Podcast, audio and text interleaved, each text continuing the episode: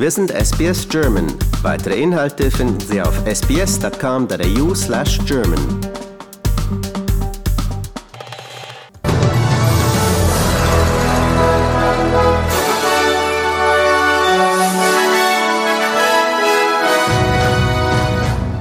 Schweden und Finnland treten der NATO bei. Reisechaos an deutschen Flughäfen. Australiens Energiemarktbetreiber stellt Zukunftspläne vor.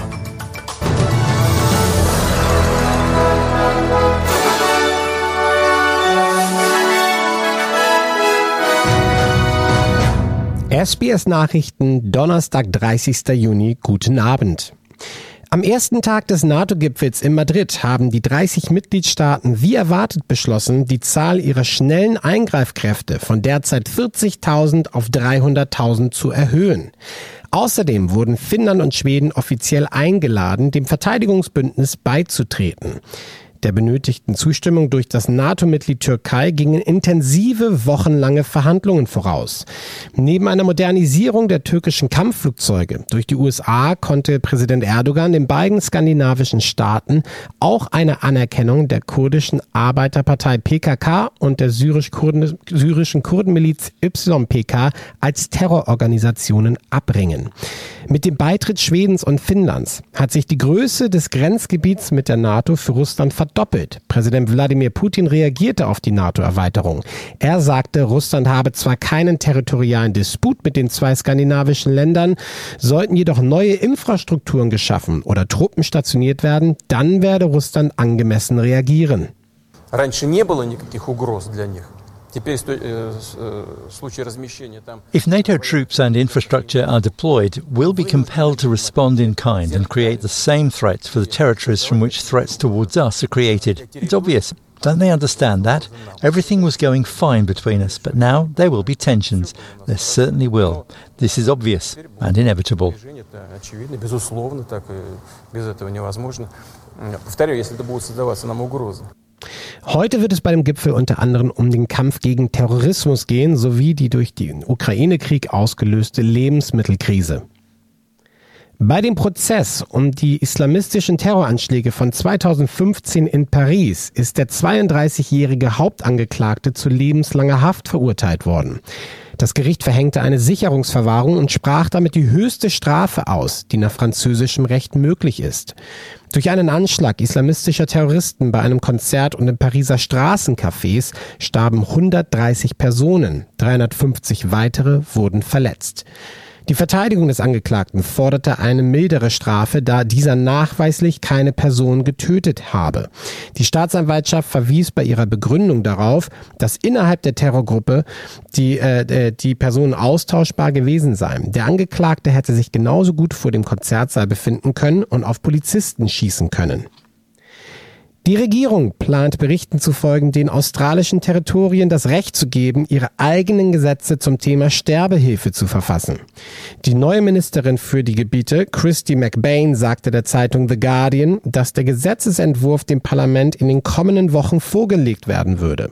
Eine Änderung der aktuellen Gesetzgebung würde bedeuten, dass ACT und Northern Territory könnten in Zukunft ihre eigenen Gesetze zur Sterbehilfe verfassen, statt sich an jetzige Commonwealth-Anweisungen Anweisungen halten zu müssen. Vor 25 Jahren führte die Regierung von John Howard ein Verbot ein. Dies folgte dem Versuch des Northern Territory, 1995 Euthanasie, also Sterbehilfe, zu erlauben. Australiens Altenpflegeeinrichtungen teilen mit, die aktuelle Aufstockung der finanziellen Mittel reiche nicht aus. Die kommende Beitragserhöhung könnte nicht mit der aktuellen Inflation mithalten. Das Department of Health bestätigte, die Subventionen würden im Steuerjahr 2022 um 1,7 Prozent erhöht werden.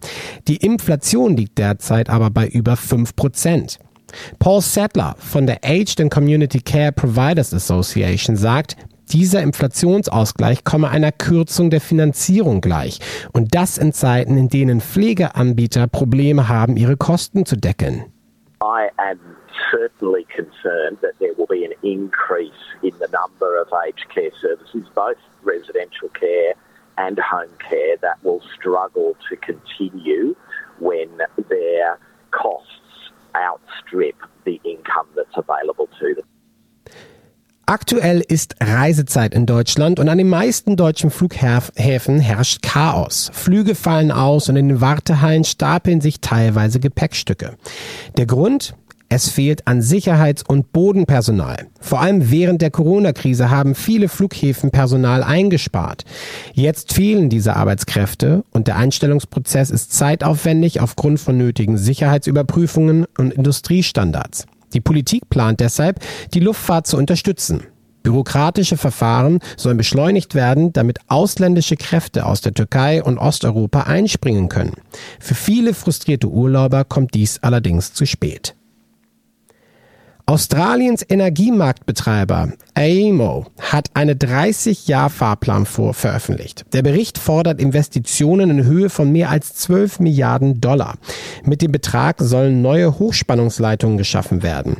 AEMO drängt auf einen raschen Beginn der Investitionen. Die Pläne decken sich mit denen der Labour-Regierung, Übertragungsleitungen zu reparieren. Der Marktbetreiber fordert weiter, dass fünf Schlüsselprojekte, die derzeit im Gespräch sind, beschleunigt werden müssten. Hauptgeschäftsführer Daniel Westerman sagt, es bestehe dringender Handlungsbedarf, da Australien derzeit eine rasche, komplexe und nicht umkehrbare Energiewende erlebe. Und jetzt Meldungen vom Sport. Beim Tennisturnier von Wimbledon hat Jule Niemeyer überraschend die dritte Runde erreicht. Die 22-jährige Dortmunderin schlug die Weltranglisten Dritte Annette Kontaveit aus Estland in zwei Sätzen. Am Abend zog auch Angelique Kerber in die dritte Runde ein. Sie bezwang Magda Linette aus Polen in zwei Sätzen. Ausgeschieden ist dagegen Maximilian Materer. Der Nürnberger unterlag Francis TFO aus den USA in drei Sätzen. Inzwischen hat US-Superstar Serena Williams nach der dramatischen Niederlage beim Comeback in Wimbledon eine Rückkehr zum Rasenklassiker in London und die Fortsetzung ihrer Karriere offen gelassen. Gleichzeitig deutete die 32, 23-fache, Entschuldigung, 23-fache Grand Slam Turniersiegerin aber, aber Lust auf einen Auftritt bei den US Open an. Und das war's vom Sport.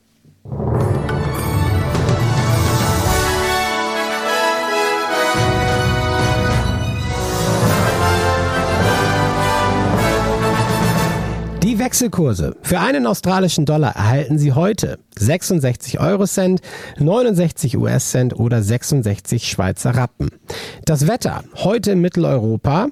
Berlin, dort ist es äh, sonnig bei 23 Grad. Frankfurt teils bewölkt bei 24 Grad. Wien sonnig bei 29 Grad und Zürich vereinzelte Schauer bei 21 Grad. Morgen in Australien, Adelaide teilweise bewölkt 15 Grad.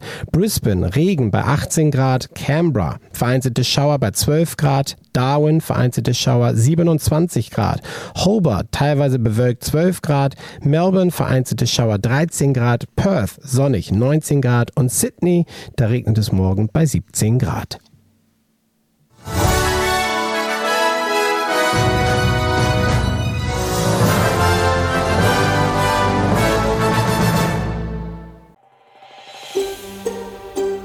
Lust auf weitere Interviews und Geschichten? Uns gibt's auf allen großen Podcast-Plattformen wie Apple, Google und Spotify.